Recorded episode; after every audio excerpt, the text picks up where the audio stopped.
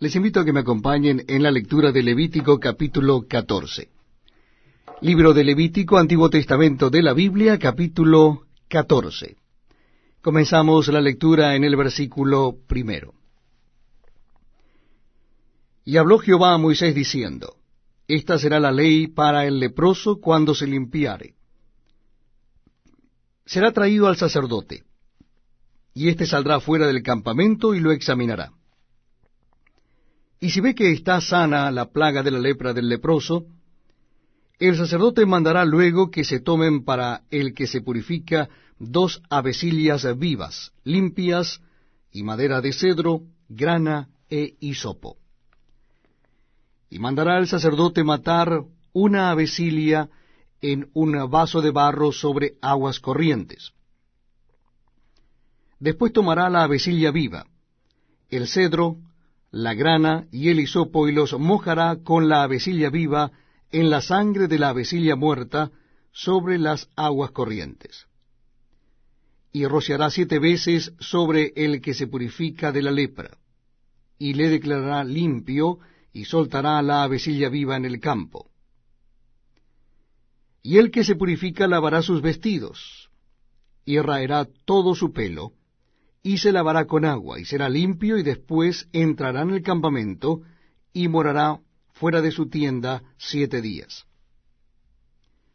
Y el séptimo día raerá todo el pelo de su cabeza, su barba y las cejas de sus ojos, y todo su pelo, y lavará sus vestidos, y lavará su cuerpo en agua, y será limpio.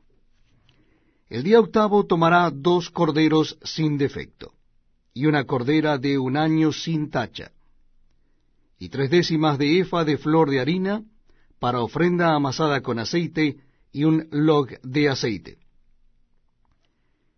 Y el sacerdote que le purifica presentará delante de Jehová al que se ha de limpiar, con aquellas cosas a la puerta del tabernáculo de reunión. Y tomará el sacerdote un cordero, y lo ofrecerá por la culpa, con el log de aceite y lo mecerá como ofrenda mecida delante de Jehová. Y degollará el cordero en el lugar donde se degüella el sacrificio por el pecado y el holocausto, y en el lugar del santuario.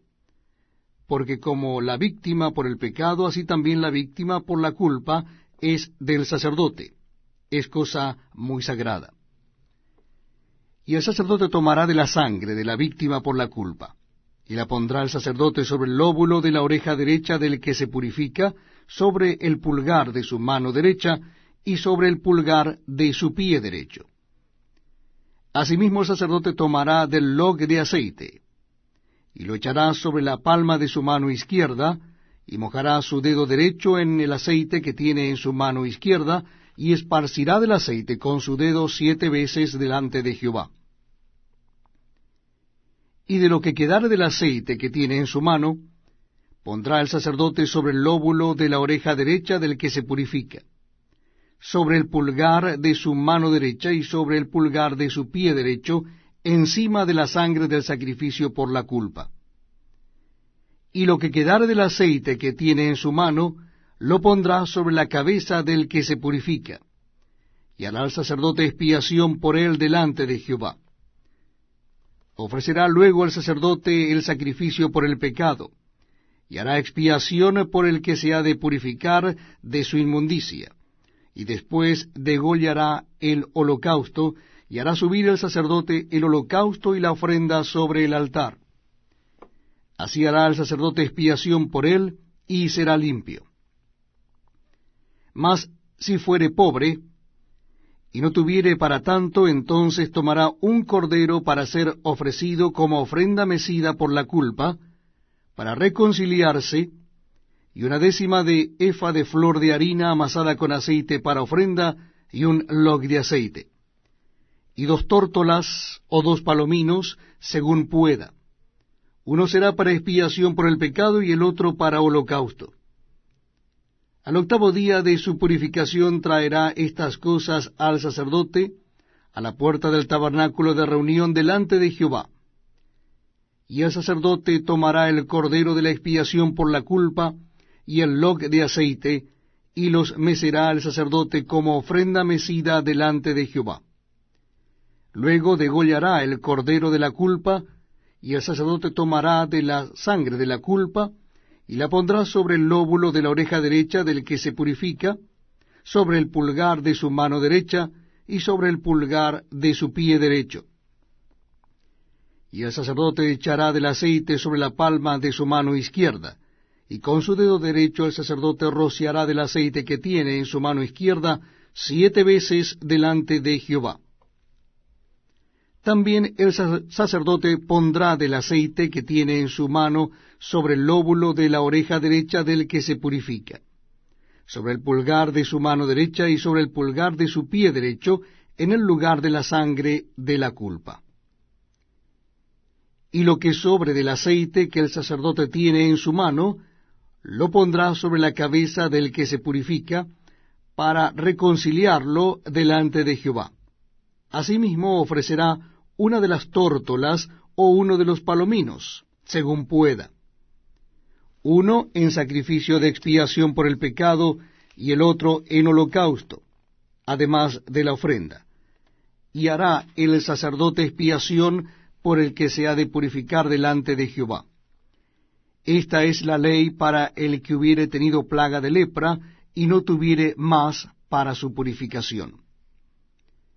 Habló también Jehová a Moisés y a Aarón diciendo, Cuando hayáis entrado en la tierra de Canaán, la cual yo os doy en posesión, si pusiere yo plaga de lepra en alguna casa de la tierra de vuestra posesión, vendrá aquel de quien fuere la casa y dará aviso al sacerdote diciendo, algo como plaga ha aparecido en mi casa. Entonces el sacerdote mandará desocupar la casa antes que entre a mirar la plaga, para que no sea contaminado todo lo que estuviera en la casa. Y después el sacerdote entrará a examinarla. Y examinará la plaga, y si se vieren manchas en las paredes de la casa, manchas verdosas o rojizas, las cuales parecieren más profundas que la superficie de la pared, el sacerdote saldrá de la casa a la puerta de Elia y cerrará la casa por siete días. Y al séptimo día volverá el sacerdote y la examinará. Y si la plaga se hubiere extendido en las paredes de la casa, entonces mandará el sacerdote y arrancarán las piedras en que estuviere la plaga, y las echarán fuera de la ciudad en lugar inmundo. Y hará raspar la casa por dentro alrededor, y derramarán fuera de la ciudad en lugar inmundo el barro que rasparen. Y tomarán otras piedras, y las pondrán en lugar de las piedras quitadas, y tomarán otro barro, y recubrirán la casa.